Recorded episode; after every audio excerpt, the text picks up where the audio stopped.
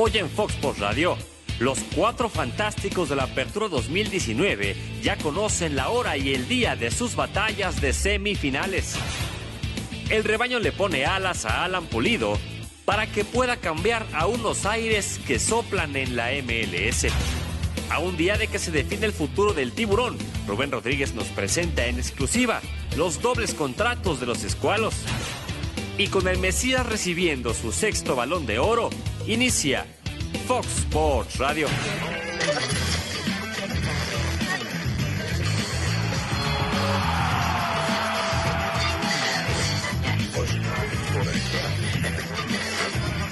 Fox Sports Radio. La verdad, una de las fortalezas de nuestro equipo no estuvo a la altura. Entonces, el resultado es más que normal. Hicimos un gran, extraordinario primer tiempo. Bueno, el segundo de repente como que, bueno, andamos frente a Tigres. Tampoco es decir que los íbamos a mañatar, ¿no? Es un... Cuando no defiendes bien, la posibilidad que ganes es muy escasa. Sabíamos que podían responder y que podían plantarse, pero el equipo no dejó de luchar. El resultado tiene que ser consecuencia de lo que hagas o dejes de hacer. Y nosotros dejamos de hacer cosas muy importantes defensivamente en el primer tiempo. Es todo. Estamos dejando fuera a un equipo importante y vendrá otro que también tendrá sus ideas para poder conseguir los objetivos, ¿no? El título no se queda con Tigres, pues que se quede con Rayados, que se quede en nuestra ciudad, en nuestro estado, con nuestra gente.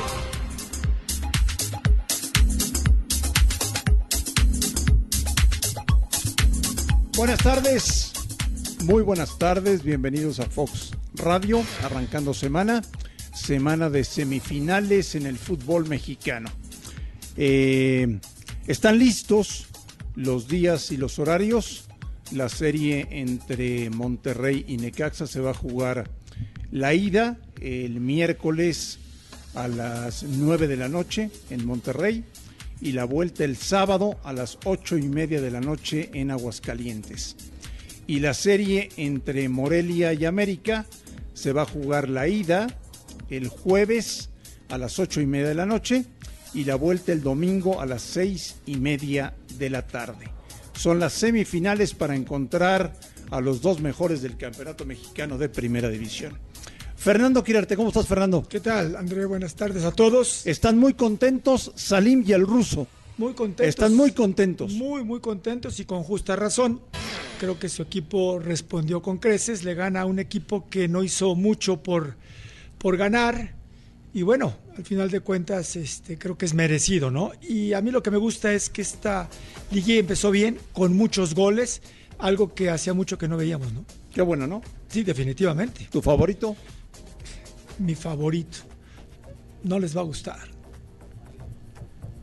Monterrey. ¿Monterrey para campeón? Sí. Salim, ¿cómo estás? ¿Qué tal? Un gusto saludarte. ¿Estás muy contento? Hola. Querido viejo, un placer. Siempre estoy contento. Ayer vi un, un partido, creo que eh, América jugó los mejores, tal vez 45 minutos del torneo en su totalidad. Eh, intensidad y fuerza, algo que caracteriza a la institución históricamente. Lo vi en 45 minutos y el de enfrente tenía que responder y tenía que hacer las cosas bien. De los otros partidos, bueno, evidentemente te sorprenden algunas cosas, pero lo de ayer de América me, me dejó gratamente sorprendido. El resultado evidentemente te, te hace pasar un mejor rato, pero los de enfrente también juegan muy bien al fútbol. ¿Te sorprende que los cuatro de abajo hayan avanzado? No, No. no. ¿Por? porque creo que juegan mejor al fútbol y en el desarrollo de las capacidades y las condiciones fueron mejores. Era una liguilla muy pareja. Monterrey, como entra, como llega a ese lugar número 8, llega con blasones suficientes para competirle a un equipo que, si le permitía generar a Mohamed un estilo de juego, era Santos, por la voluntad que tiene para querer tener la pelota y ser vertical, y Monterrey lo ejecutó pues en un plan perfecto. Ruso, Hola, ¿cómo están? Un saludo a los tres. bien, ¿y tú? Bien. ¿Contento? Sí, normal. Hoy, ¿por qué vienes de blanco? Porque se me cantó. Ah, Blanco y azul. Te voy a Sí. pedir permiso para venir de algún color. no, no, no, está bien. Falta Que te pregunte cómo vestirme también. Está bonita tu chamarra. Me importa poco si te gusta o no. Está muy bonita. Sí. Qué cosa, ¿eh? Eh, Bueno, pues están listas las semifinales. ¿Qué le pasó a Tigres? Se enfrentó a un gran América, a el mejor equipo, eh, un equipo ofensivo que no traicionó en ningún momento sus ganas de ir al frente porque en los 180 minutos el que quería ganar, está claro y demostrado, fue el América, por más que haya perdido su primer partido en el Estadio Azteca. Eh, si uno vislumbra lo que hicieron en los dos partidos, quedó claro que el América quiso atacar constantemente y más claro queda aún después de que el América va ganando en el primer tiempo 3 a 0 y cuando su técnico hace cambios uno dice, bueno, va a recular, se va a quedar un poquito atrás, va a proteger, va a sacar delanteros y poner defensas o mediocampistas y los cambios fueron más ofensivos todavía, salvo el de González que entró al minuto 92. Facilidades, ¿no? Pero es indudable que, que sí, que se encuentra con un equipo que le da facilidades, pero se encuentra con un gran equipo y se habían olvidado, o algunos creían que el América ya estaba eliminado después del Estadio Azteca, y este equipo, esta institución, este cuerpo técnico, estos jugadores están acostumbrados a tener a todo el mundo en contra y Siempre- reivindicarse y ganar. Siempre hay un momento en los partidos que, que marca la serie y la del minuto uno que falla Tigres fue la oportunidad ¿La de Valencia? inmejorable para que el partido cambiara. Y después de eso América, eh, al mensaje de Miguel, nunca cambiar la esencia de lo que pretende y se volvió un equipo sumamente contundente como pocas veces. Sí, Oye, a mí me encantó. Siempre fue para adelante. o Toda sea, la vida. Lo, lo que hay para destacar es, decías, al minuto uno podía haber cambiado la serie, sí, con la de Valencia. ¿Pero por qué? Porque el América ya en el minuto uno estaba volcado todo el ataque. Sí. Todos se iban para adelante, o sea, quedaron uno contra uno atrás. Y vos decís, al minuto uno Sí. vas a arriesgar. No, bueno, Miguel les dijo, nosotros tenemos que ir para allá y hay que hacer goles. Y con la conciencia clara de que un gol no le marcaba tanta diferencia. Miguel tenía que ir a conseguir la mayor cantidad de goles Ajá. posibles para sacar el marcador a su ventaja. Así Ajá. que había que meterle candela pronosticando, que nunca es bueno, uno en contra. Y lo hizo de maravilla. Ahora, cuando traes la suerte de campeón, digo, para meter Pero Bien, ¿cuál goles de... Espérame, no, es que la verdad, la- la- Sí. el gol de espalda que meten, o sea, no, cualquiera, espalda eso no. le quitó, Fue cabeza a hombro, fue de espalda y te ha puesto una comida. lo que quieras. Sale, cabeza a hombro. sale. Fue hombro. Repetición, por favor. Nunca vaya. le pega con la cabeza. Tenemos comida en le puerta. Y no le he Repe. analizado, ¿eh? En el hombro. Bueno, ah, nunca ¿El le hombro pega en la de la cabeza. espalda? Ya empezamos otra vez. con No, bueno, dijo espalda o no dijo pues espalda. yo- De estoy una. pujando No, por la la espalda. No dije con la cabeza. Dijiste espalda. Espalda. Yo Lo digo metió hombro. con la cabeza o con el hombro, como tú quieras. Con No, el Con la cabeza no. Claro que no la metió con Y la con la cabeza. espalda tampoco. Además, con eso. Con la claro espalda tampoco. Bueno, para ti que es parte. de- a ver, el hombro no es parte de la No, espalda. le pegó con esta parte del hombro, es parte de adelante. Con esto no, le pegó con la parte de atrás. Hombro, por, bueno, Pues lo vimos A ver, diferente. Saben que suspendan el partido, que lo jueguen de vuelta, no, fue, no vale el gol. Esto. A ver, no aceptas una Está como crítica ayer, ayer estaba eh, Rafita Márquez. Yo lo único que estoy Quieren que se juegue comentando. de vuelta. Lo Nunca único le que hicieron estoy cuatro goles a comentando. Tigre local y se los hizo la América. Lo único. Para, para, para. Sí. El Puebla les hizo dos. Lo Sí. único que estoy comentando que el gol el gol lo Mira, mete ¿qué es con eso? la espalda, No, nunca es con la ¿qué cabeza. espalda? ¿Dónde ve la espalda? Bueno, hombro, pues, lo que tienes hombro, Ah. espalda. ¿Por qué, por qué no se van a tomar un curso de Claro, anatomía? hombro, espalda, rodilla, tobillo, lo mismo. Está. Sería muy No fue con interesante. la cabeza. No fue con la espalda. Ah, no fue con la cabeza. Que tampoco con la espalda. Entonces empatamos. Muy, muy, muy Con interesante tal, su con tal de no ¿eh? pagar la comida, No, no, Fue no. ¿por qué no vamos a déjense comer? bromar, ¿Por qué no vamos a comer y ahí lo arreglamos? De buscarle por qué esto y el Además, espérame, nadie lo hace en y- mala onda. Que con la suerte que se tiene, qué bueno, la traes la suerte de campeón. De una liguilla hay que tener suerte también. Ese gol fue bueno. Eh, El zurdo López decía, la suerte va con los buenos. ¿La suerte qué? Con los buenos, está ¿Va con los con buenos. los buenos? Con los ¿Tú no te acuerdas cómo decía Bonifacio Boni un penal si se lleguen al Sí, área? lleguen al hombre, área, por claro, favor. claro. América llegó muchas veces, consiguió Sí. cuatro. ¿Cuántas veces disparó Tigres en el Estadio Azteca y cuántas disparó acá en el primer tiempo? Bueno. No, broma, la jugada güey. del primer minuto esta también cambió muchísimo. Sí, pero no fue a la portería, pasó por un lado. Claro, claro. Sí. ¿Va a ser campeón en América? Va a pelear para salir campeón. ¿Pero ya lo ves campeón? Con no, yo no veo nada anticipadamente. Va a pelear con otros tres equipos para salir campeón. Pero adelántate. Lo, lo que me adelanto solo a decirte que la serie contra Morelia va a ser más complicada que la que tuvo con Tigres. ¿Por qué? Porque Morelia tiene una forma de jugar que le puede complicar a cualquiera. Porque desde que está Guede se ve la estructura del equipo, van para adelante, todos corren, todos presionan, pero no es cuestión de van y presionen nada más, están trabajados, se ve de que hacen un trabajo durante la semana para poder presionar dos o tres sobre un sector, que cuando hay que agarrar y retroceder, retroceder todos juntos, que no dejan a nadie desamparado, que es un equipo que entiende a lo que juega y que hoy por hoy, este, jugando contra el América, se sabe que el América es favorito y entonces te quitas presión para jugar este tipo de O partidos. sea, sí es favorito. Siempre, para, para, siempre es favorito el América. ¿Siempre? Siempre es favorito el América. Siempre. Siempre, Muy por bien. supuesto. Sí, ahora sumándole a las cosas de Morelia, juegan en un bloque muy particular, porque hay equipos que alcanzan a alargar un poco cuando dejan un delantero más en punta, y acá el delantero viene a replegar y a tratar de que el equipo se acomode siempre en sus 40 metros dentro de su mitad de campo, y eso Morelia lo hace muy bien. Cierra los espacios, no te da tanto espacio largo atrás de los defensores, y eso le puede complicar. Vamos a ver cómo andan las cosas en el América. Bien, Ahí bien, está bien, ¿eh? el señor Así te andar. bien. Rodrigo Tobar. Rodrigo, un abrazo, ¿cómo estás? Qué lindo escudo, Rodrigo. lindo. ¿Cómo estás, André? Un abrazo para ti, a todos allá en la mesa. Nosotros aquí en las afueras del Club América ya comenzaron a llegar los jugadores, cada uno por su cuenta para la práctica de esta tarde. La práctica después de que hicieran esta hazaña futbolística, eliminar al campeón del fútbol mexicano. Los jugadores recibieron la mañana libre después de que llegaron a la Ciudad de México más o menos a las 3 de la mañana. Mañana libre a pesar de que estaban concentrados y están concentrados en toda esta liguilla. Ya empezaron a reportar, en estos momentos ya deben estar por comenzar el entrenamiento. Y bueno, con todas estas sensaciones y todo lo que dejó la victoria sobre Tigres, se empezaron a hablar algunos jugadores, así que escuchemos lo que dijo Guillermo Ochoa, uno de los líderes y de los refuerzos flamantes del América esta temporada. Eh, ha, mejorado el, el- el nivel, por supuesto. Eh, los jugadores eh, están mayor, eh, más preparados. Los jugadores internacionales también con, con buena preparación, con mayor capacidad. Poco a poco el fútbol va evolucionando mucho más rápido. El fútbol mexicano eh, paso a paso va avanzando. Eh, hay detalles todavía que muchos que, que corregir, ¿no? en los pequeños detalles que de repente no, se- dan cuenta, pero, pero bueno, creo que es parte de ese proceso y, la gente de arriba se, está dando cuenta ¿no? que, hay que eh, tratar de, hacer, de globalizar el fútbol mexicano y, bueno, estos son los pasos que hay que dar para crecer.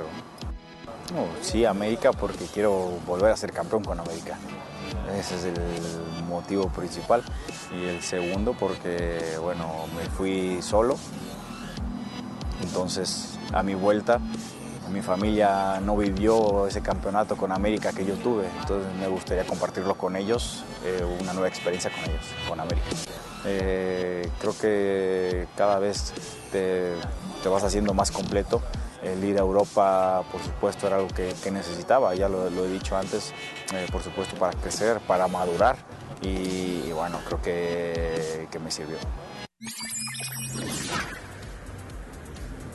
André, compañeros, en este torneo han sido pocas las veces en las que América ha tenido a todos sus jugadores saludables y para esta serie contra Morelia ya estaría recuperado Nico Castillo, aunque de acuerdo con alguna información que pudimos ahí conseguir, el jugador tiene ganas de jugar, pero no está recuperado al 100%. Esto lo pondría otra vez en duda para el partido de hoy el próximo jueves y estaría jugando entonces hasta la vuelta el próximo domingo. Pero de ahí en más, América tiene a todos sus hombres sanos, compañeros. De los de ayer no hay lesionados entonces. Correcto, correcto.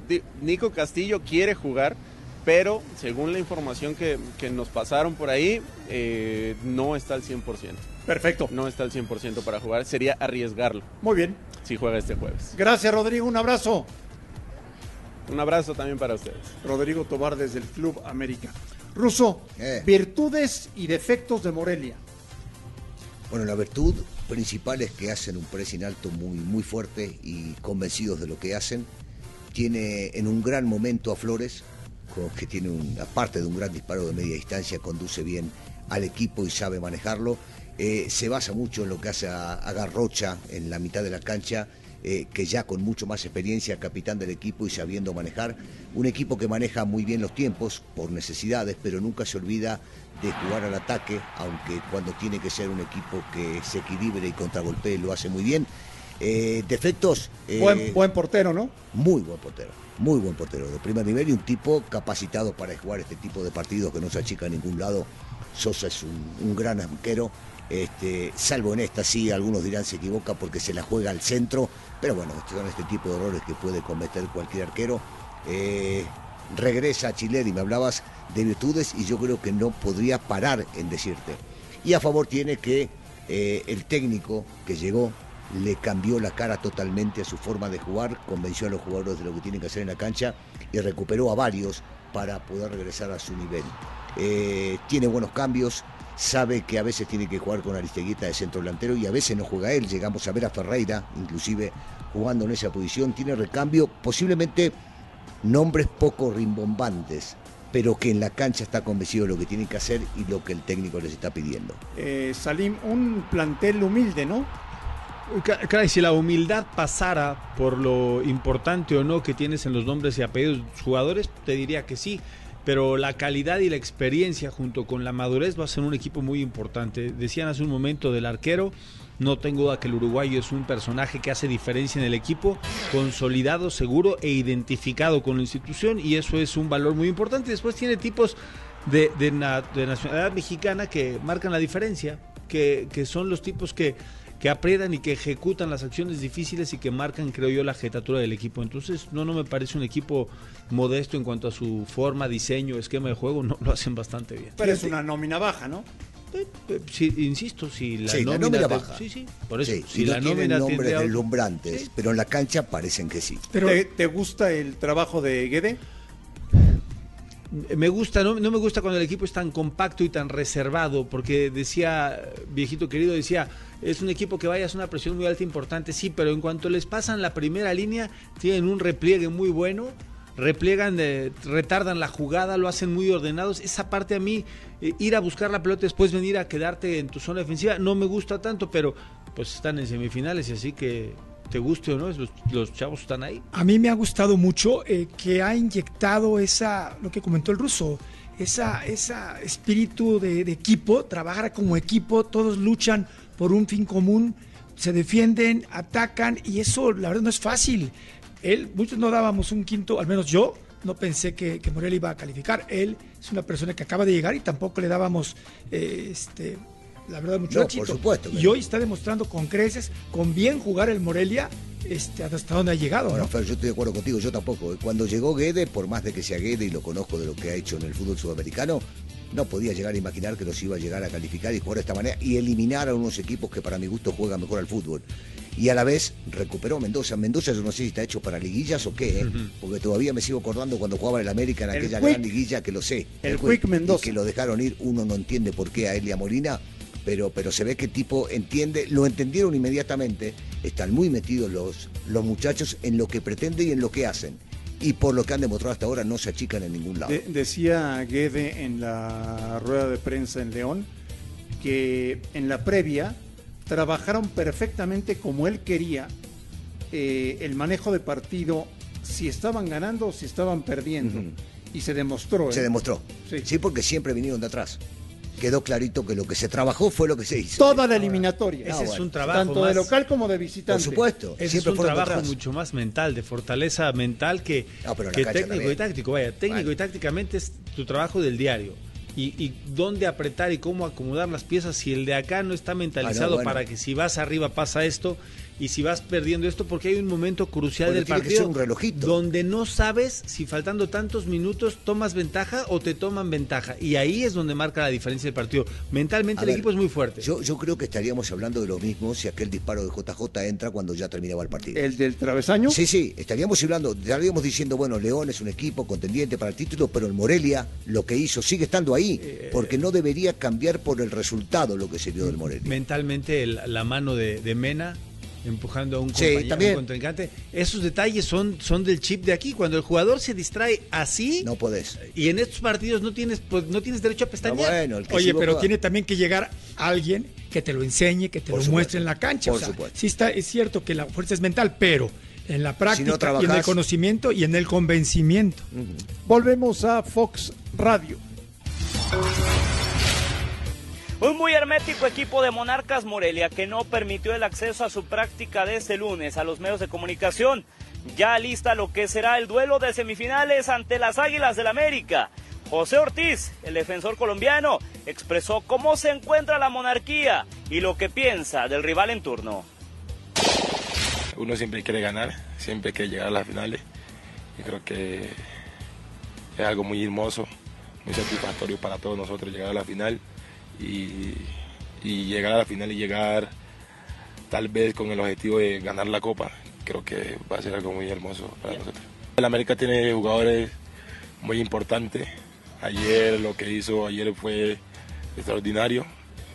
Un equipo que hay que saber saber marcar, saber buscar en los espacios. Yo creo que hay que esperar para ver cuál es el mensaje que nos tiene el profe. El equipo purépecha no llegaba a la ronda de semifinales desde la apertura 2017, cuando eran dirigidos por Roberto Hernández. Desde la ciudad de Morelia, Michoacán, informó para Fox Radio Francisco Montes.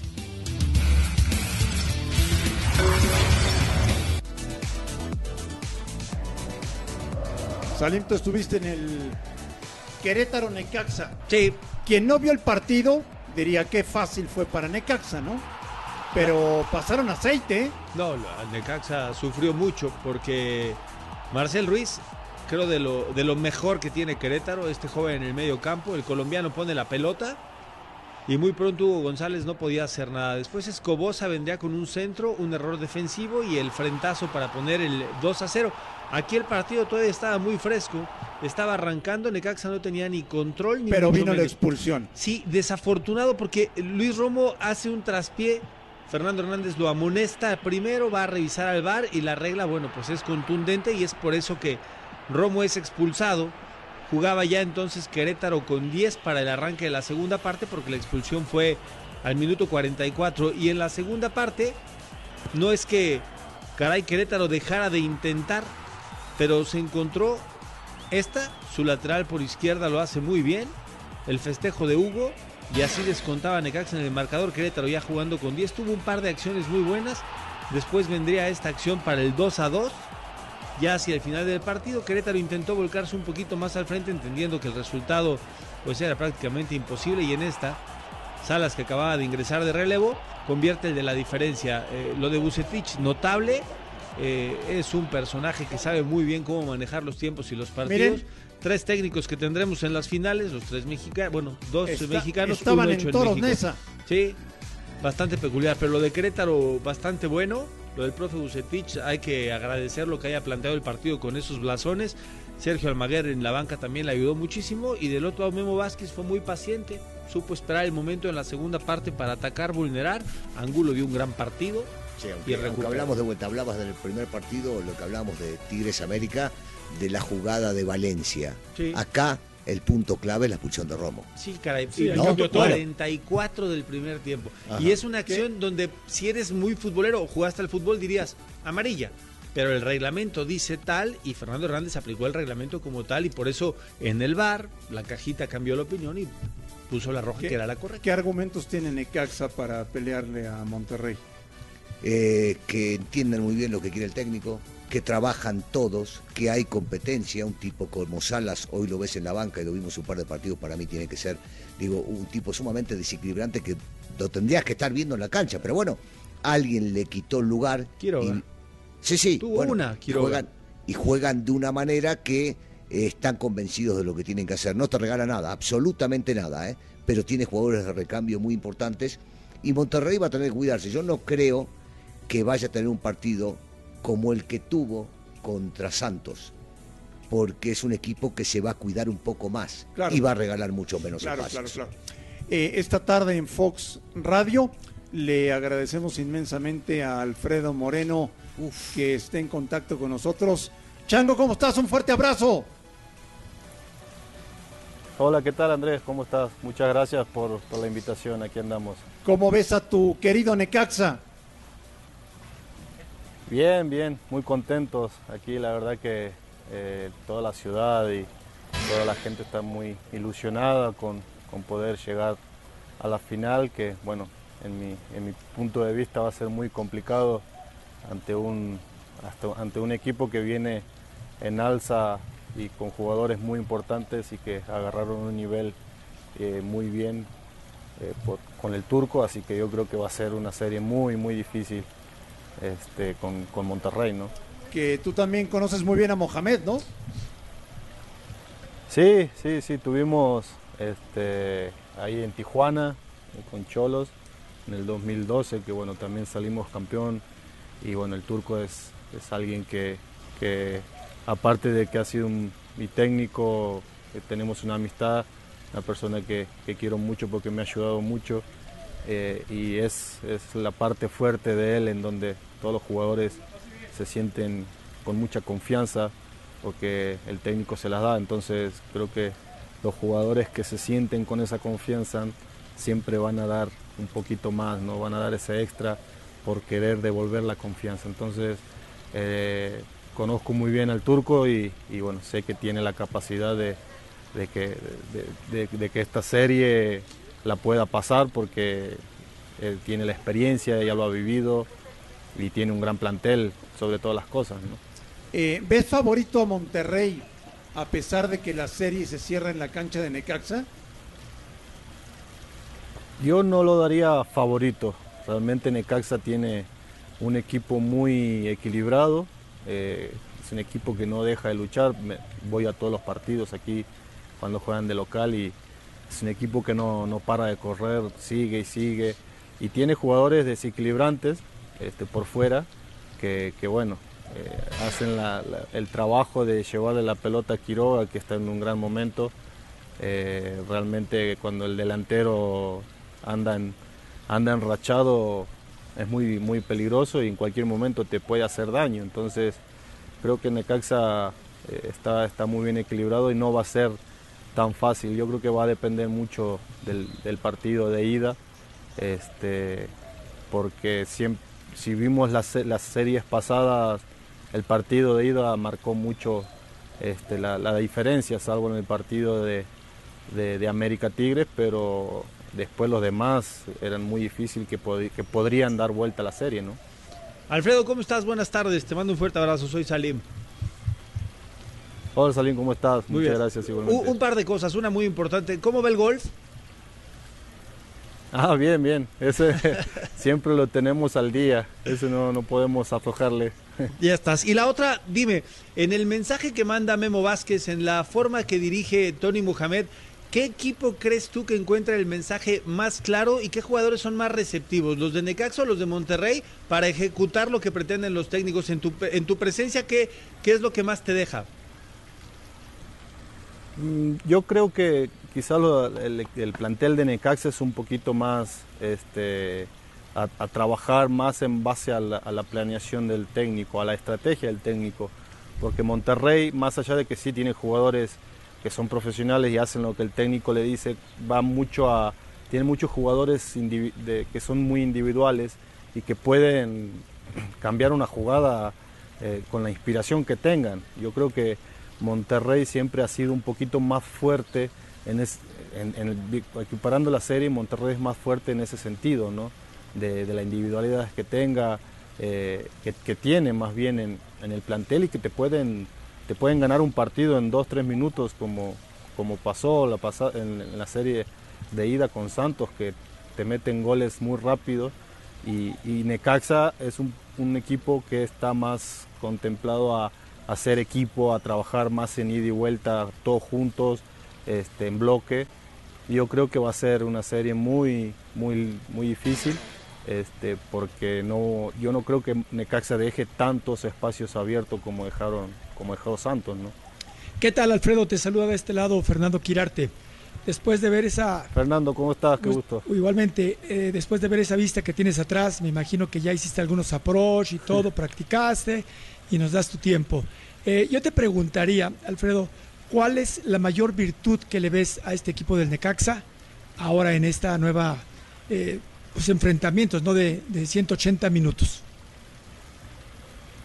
Mira, eh, realmente Necaxa, como te digo, es un equipo muy compacto, pero en lo que es con Angulo, creo que tiene la, la clave a la hora de, de recuperar el balón, sale muy rápido y tiene jugadores en el medio campo como Baeza o Gallego que tienen buen pie. Y eso hace que, que te puedan poner un pase eh, profundo, un pase que eh, por ahí Monterrey queda un poquito este, abierto. Y, y bueno, obviamente que tratan siempre de finalizar con Quiroga, eh, que para mí sigue siendo, son los dos jugadores quizás claves a la hora del ataque, pero defensivamente con Baeza y Gallego realmente hacen un trabajo muy, muy bueno, son dos eh, jugadores que no se cansan y recuperan y aparte llegan a, pisar el área, entonces eh, creo, creo algo también un punto muy importante va a ser el, el balón detenido, ¿no? porque eh, tanto Necaxa como Monterrey lo trabajan muy bien y, yo creo que eso va a ser un factor también importante a ver quién saca ventaja. Alfredo, te mando un saludo. Decías que Monterrey, y es cierto, se maneja muy bien con espacios libres y con el contragolpe. ¿Qué postura debe tomar el Necaxa, sobre todo jugando el primer partido local? Yo creo que va a ser eso. Ruso, ¿cómo estás? Perdón, no te, no saludé. Eh, realmente ese va a ser el punto, ¿no? no dejarle eso espacio, porque uno como delantero, eh, me tocaba a mí cuando jugábamos con equipos que se nos metían un poquito más atrás, este, que te llegaban a las líneas, si realmente los extremos o los laterales no pasaban y te podían mandar centro, es muy complicado ir por el medio. Entonces, yo creo que un poquito la clave para Necaxa va a estar en cerrar esos espacios, en cerrar esas líneas, este, para que, porque se van a desesperar realmente. No, el jugar de local el primer partido siempre quieres sacar ventaja, siempre quieres hacer gol, quieres hacer daño. Este, pero bueno, alguien, alguien muy importante me dijo que lo, el partido de ida en la serie las podés perder, pero no la podés ganar, ¿no? Oye, Alfredo, ¿te sorprendió lo que sufrió Necaxa en, en el partido del sábado en Querétaro? Sí, bastante, bastante porque eh, realmente sabíamos que Querétaro iba a salir con, con, ese ímpetu.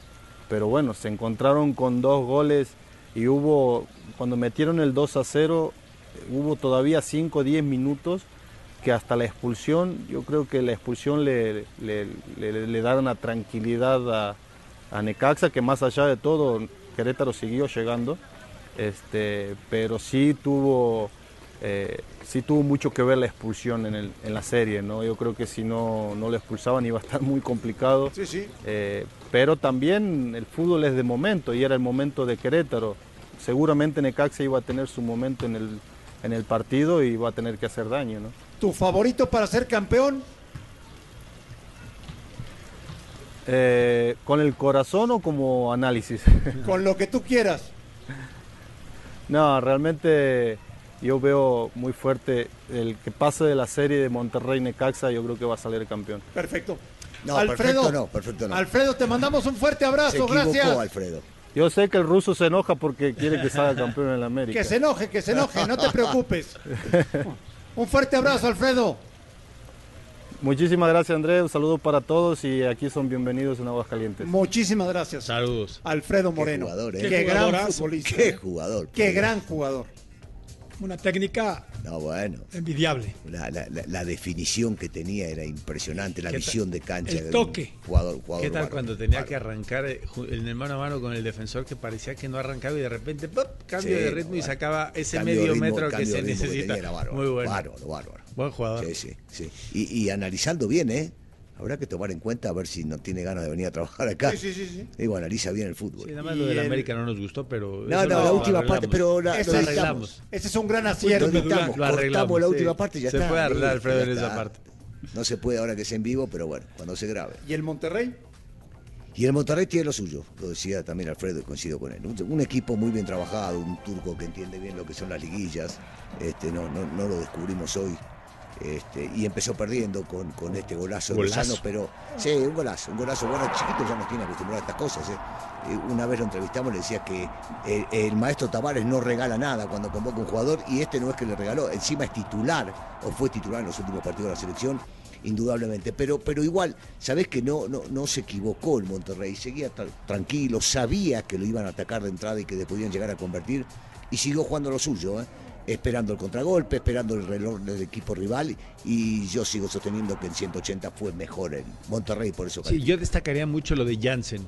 qué paciencia Ah, bueno. tiene este tipo para jugar jugador, eh? solo enfrente de cuatro defensores. Esta jugada muy apretada, al final la sancionan, creo yo, de manera correcta como Correcto, gol. no había para mí no existe la posición adelantada, pero qué paciencia tiene Jansen para jugar. Cuando tiene que venir a hacer el 2 a 1 por el costado, él era el que venía. Cuando tenía que aguantar con el último defensor, el tipo iba y se quedaba en esa posición. Y después la forma en la que crea las acciones de gol, porque es un pasador para las acciones de gol, es todavía más a destacar. Lo de Dorlan, a pesar de que sale de cambio, me quedo en el entendido que sigue siendo un fantástico jugador. Me gustó mucho el ingreso de Pizarro en la segunda parte. Oye, pero, pero hay que decirlo, ¿eh? Santos perdió el En la pase ida, en la ida. En la ida. En la ida. En Ay. el segundo tiempo de la ida. Ahí lo perdió. Es que Fer, la mayoría, y jugaste liguilla tanto de jugador como técnico, la mayoría de los partidos se deciden en el primero. Sí. Y La, más, la- con, la mayor cantidad de veces, eso es lo que marca cómo vas a jugar el segundo. y más ¿Por con marcadores como este, o claro. por la ejecución del no, partido. por el resultado. El el resultado, tiene resultado. mucho que ver. Yo- el resultado, para mi gusto, tiene Es mucho que ver. es la mayoría de las veces, pues entiendo el, el punto. América no sacó una buena cosecha No, jugando. no, por eso dije pero la mayoría. jugó bien. Pero separa, Entonces, separar sí. a América de la lógica y de toda No, no. postura de igualdad. Sí, sí, no, que es otra cosa. En América es otra cosa. Sí, hay que explicarles, porque Sí, luego les pero lo saben, a veces ya no lo sabes que quieren les das. Ah, ya también eres el sábelo de todo, tú. Sí. No, no, no sabe lo todo. Ah, se pega, se pega, ¿eh? No, es, pero es una realidad. Ahora resulta que me tiene que explicar el señor. no, pero pero ¿de es lo que, que es lo que pasa. Pues dices, hay que explicárselos. Yo el entiendo perfectamente todo. No, no, el tema futbolístico Yo no soy gente de fútbol, soy un Salín Sí, Sartuni. No estoy explicando si eres gente de Pues fútbol o no, te estoy explicando del América. Ya dijo Alfredo Moreno de listo. dónde sale el campeón. Claro. ¿Verdad que sí? Ajá, Sí. y entonces, Sí. Sí, sí, y sí. entonces decirle a Alfredo que vaya a jugar al gol. No, no, no, está bien. No, bueno, me Pero pareció tiene razón. muy bueno También. todo su análisis hasta la última Lo, parte. lo mejor fue el final. Los últimos 30 segundos Lo no existió, mejor fue el Alfredo. final. No, no, los últimos Fue lo 30 mejor, no. fue lo mejor. Anterior a eso estuvo bien. Fue lo mejor. No, no, Sí, no, la no verdad. te equivoques, no te equivoques. Sí, sí, bueno, seguí gozando. Ahora le vas al Morelia, ¿verdad? Sí, claro. Ahora le vas al Morelia.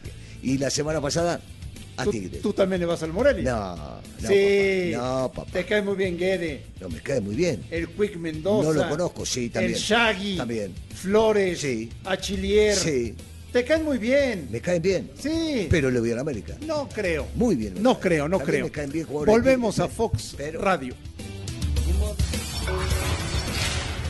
Tigres y Rayadas definirán de nueva cuenta al equipo campeón del fútbol femenil. En la ida, las felinas fueron superiores, pero no supieron aprovechar las oportunidades. La liga anunció esta mañana que el juego de vuelta se disputará este sábado en el Gigante de Acero en punto de las 5 de la tarde. Tigres suma 11 partidos al hilo sin conocer la derrota contra Monterrey. Ha obtenido 5 victorias, 5 empates y visitando el estadio BBVA solamente ha perdido en una ocasión en 5 encuentros disputados. Las felinas han logrado dos títulos coronándose en el gigante de acero. Este semestre buscarán su tercer trofeo, pero las rayadas intentarán sumar su primer campeonato y romper con la hegemonía de Tigres. No te pierdas la gran final este sábado desde las 4 de la tarde por Fox Sports 2.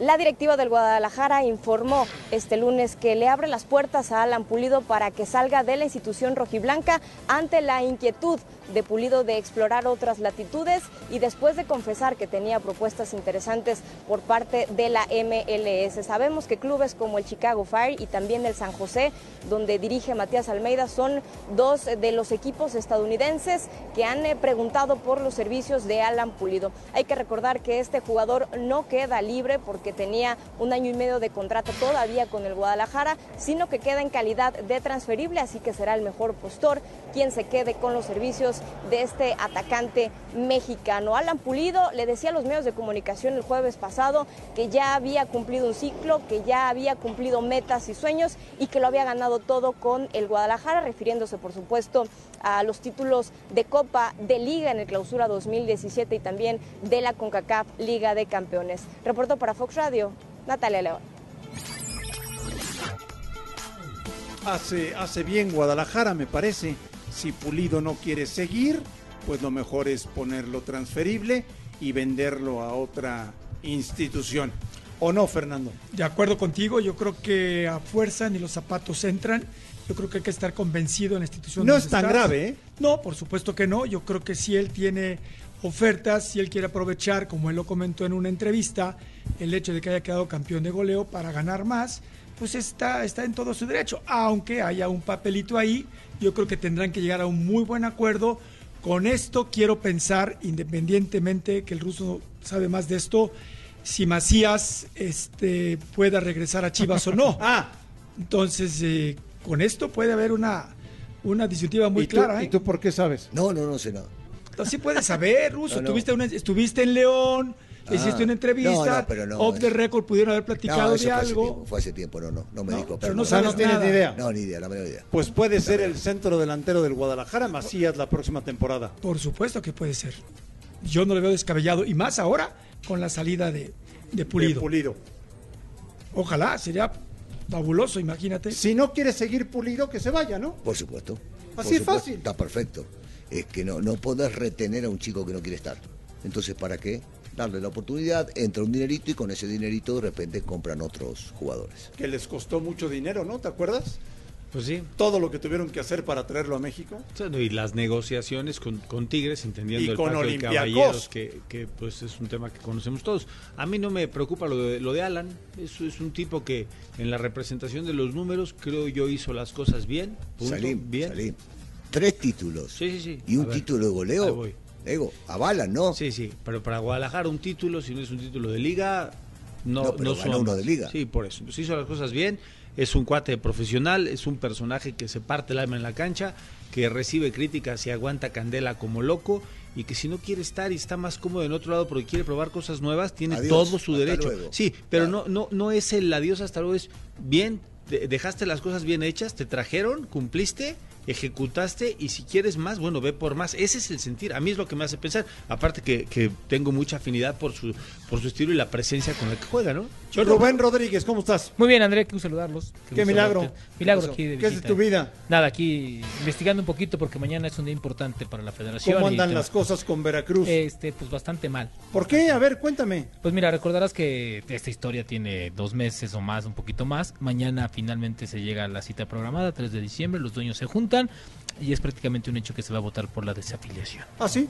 Así es. eh, la semana pasada le enviaron una misiva al señor Fidel Curi, ¿no? Eh, re- destacando los 7, 8 puntos que van a tocar, de los cuales le piden que si los va a cumplir, adelante, si no, pues una propuesta. No hubo respuesta.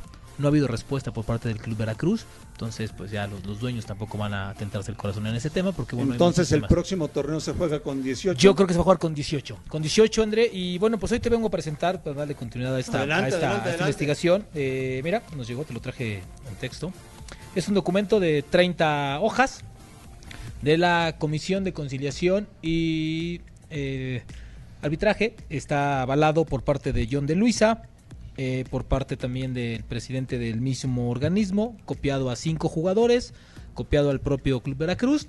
Lo importante de este tema, André, que te traigo es lo siguiente: la existencia de los contratos dobles de manera oficial, cómo Veracruz pagaba esta cantidad, los adeudos en específico que debe, y son los siguientes. Mira, primero te hago constar lo que debe a cinco jugadores el señor eh, Fidel Curi.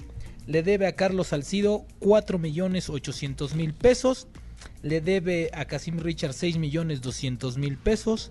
A Villalba le debe 4 millones 150 mil pesos y además 360 mil dólares pasados. A Gaspar Emanuel Íñiguez le debe 1.420.000 pesos y a Rodrigo López millón y medio. Sumado todo esto y, copiando el, eh, perdón, eh, eh, Sumando. sumando el dólar, te sale más o menos como 20 millones de pesos. Lo importante de esto, André, como se muestran las imágenes, es la existencia de los dobles contratos y cómo se hacían. Pagaba una cantidad que la federación le llama un contrato oficial. Un ejemplo de ello es el del Queco Villalba. Le pagaba 200 mil pesos por ese contrato y 800 mil pesos en otro contrato. La empresa con la que los dobles contratos eh, se realizaba se llama Publimark Comunicación Total SDRL. Incluso la tuvimos lo, eh, buscando. No había ninguna página de internet de esa empresa de comunicación y todo. Como demuestran los, los, los recuadros que ahí están, André y Sí, lo estoy compañeros. viendo, lo estoy bueno, viendo. eh, también la federación le pidió pruebas contundentes a Fidel Curi. No presentó ninguna prueba, ninguna cosa a su favor. Por lo que, bueno, en automático se hace acreedor a estas sanciones. Eh, eh, investigamos un, un poquito más y está obligado a pagar todo eso. En todo el año, lo que el señor Fidel Curi el Veracruz debe son casi 100 millones de pesos entre fecha FIFA, entre FIFA, resoluciones y controversias. Y a mí lo que me llama la atención es que hasta los arbitrajes debe. Es increíble que los arbitrajes aún, ¿te acuerdas cuando jugabas cascaritas? Pues los arbitrajes no se han pagado Claro, en su momento. 50 pesos. Así es, Sí, sí. entonces se debe esa parte. Eh, tiene un tema pendiente con FIFA sobre los puntos de que le quitó FIFA sobre Matías Cajáis. La FIFA le envió una carta a la federación, André, pidiéndole muchísima atención en ese tema. Por eso también se vino esta parte. Presenta 85 reclamos en el 2019 entre cuerpos técnicos y jugadores, diversas faltas al cuerpo, al perdón, al código de ética. Y lo más importante que la federación tomó como referencia, ¿te acuerdas del tema de Memo Vázquez? Sí. Bueno, pues a raíz de ahí se da este, este, este tema con un voucher, un depósito, y bueno, pues se presenta de esta manera. A mí me llama la atención y un tema creo que es muy delicado, y Salim, que es contador, lo va a saber. Hay depósitos en efectivo, André. No cualquiera maneja 900 mil pesos, 800 mil Oh. pesos en efectivo. Incluso porque la ficha de depósito ahí está, como se muestran en, en los- en- en estos contratos que están expuestos a, todo el mundo, es, dice depósito en efectivo. Es un tema muy delicado porque, bueno, el depósito en efectivo tiene... ¿Por qué no paga Curi? Pues no sé si... ¿Porque no tiene? Yo creo que el ¿O tema porque es... no quiere? Pues yo creo que yo creo que primero se junta el que se le juntaron ciertos adeudos, ¿no? Por no asesorarse bien, por aferrarse a ponerle Club Tiburones Rojos del Veracruz, que en ese sentido, eh, como te presentaba hace un mes y medio, pues heredas las, los, los, los, los adeudos. Entonces, creo que vino esta parte, viene un pleito casado con el gobierno, ¿no? Que en este momento no está apoyando al 100%. Y pues hoy creo que el efectivo no es lo más eh, importante. ¿no? Aquí dijo que incluso quería vender al, al equipo, que no tiene. El tema es que el día de mañana se va a presentar. Por cierto, quiero aclarar que lo hemos estado buscando para tener derecho de réplica. No ha contestado las llamadas, no ha contestado los mensajes, nada más para que tenga también su derecho de réplica, como mandan ¿Qué, los. qué- qué se espera de mañana, Rubén? Mañana- ¿Pensás que mañana- Pase, no, no, fuera de lo que vayan a dictaminar los dueños, que pase algo con respecto al señor Curi, que No. haga alguna gestión. Yo creo, yo creo. Y, y O sea, algo de última hora, dices tú. Sí, sí, por eso pregunto. ¿eh? Una, una salvación. Es, ¿Sabes qué, El- Ruso? el- pague, ¿no? No Mira, más. yo, yo, yo he sondeado algunas cosas y los dueños están fijos en votar por la desafiliación. Lo único que le teme la federación es lo que venga después. Una reacción, ¿no? Que pueda salpicar un poco más al fútbol mexicano, ¿no? Que el señor Fidel Curi tenga, tenga temas, tenga cosas. Porque mañana lo único que va a hacer es defenderse de la desafiliación. A partir de la desafiliación se va a poder defender. Porque la, des- porque la desafiliación está en proceso. Rubén, dime, dime algunas cosas. Y si no se presenta Fidel Curi, puede mandar un representante. Puede mandar un representante, realidad. Si no se presenta y en el alegato les entrega una respuesta, abogados. le res- les presenta una respuesta con todos los puntos, el siguiente tema es no pudo pagar.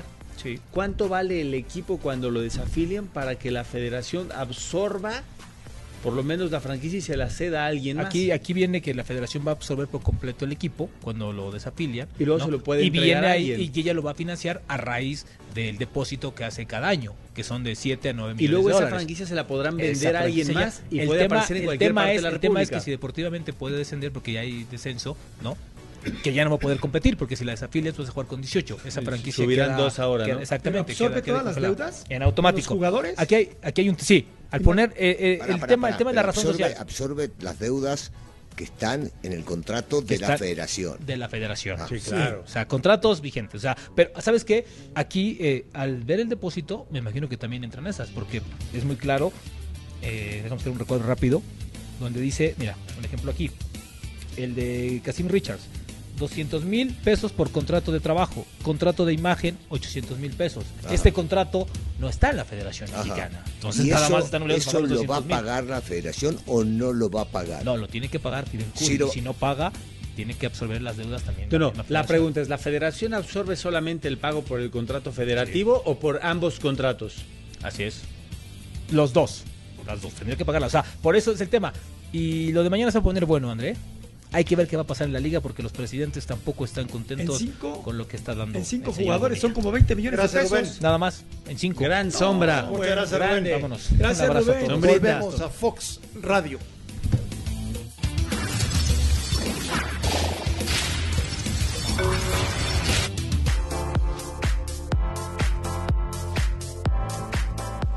Messi, balón de oro. Sí, bueno, aquí nos sorprende. Sexto balón de oro. Sexto. Qué jugador, eh. Qué, qué Seis muchacho veces. El Lo- mejor del planeta. Lo, lo que este chico hace en el Barcelona es descomunal, digo, sin ir más lejos, lo que inventa con la pared con Suárez el fin de semana, ¿no? Para, para ¿no? desestabilizar, al desequilibrar y ganar el ¿no? partido en Atlético. Entre paréntesis, que jugó un gran partido a HH, ¿eh? gran partido. Pero bueno, merecido, merecido. Le dieron el mejor sub-21 a De Jong. Sí, también, también. Parece que el tipo ha, ha demostrado tener muchísima capacidad. ¿Y el 7 qué? ¿No fue? No fue. No fue. No, tenía. Sabía que iba a perder, me imagino. ¿No? Bueno, normal, normal. Enojado. Eh, normal. Lo, lo de Messi es fantástico. El tipo Fantástico. hace una diferencia Ah, brutal bueno. en la cancha. Increíble. Los esperamos por la noche, como todos los días, Sí. en la última palabra. Un Bye. fuerte abrazo. Gracias. Bye, bye.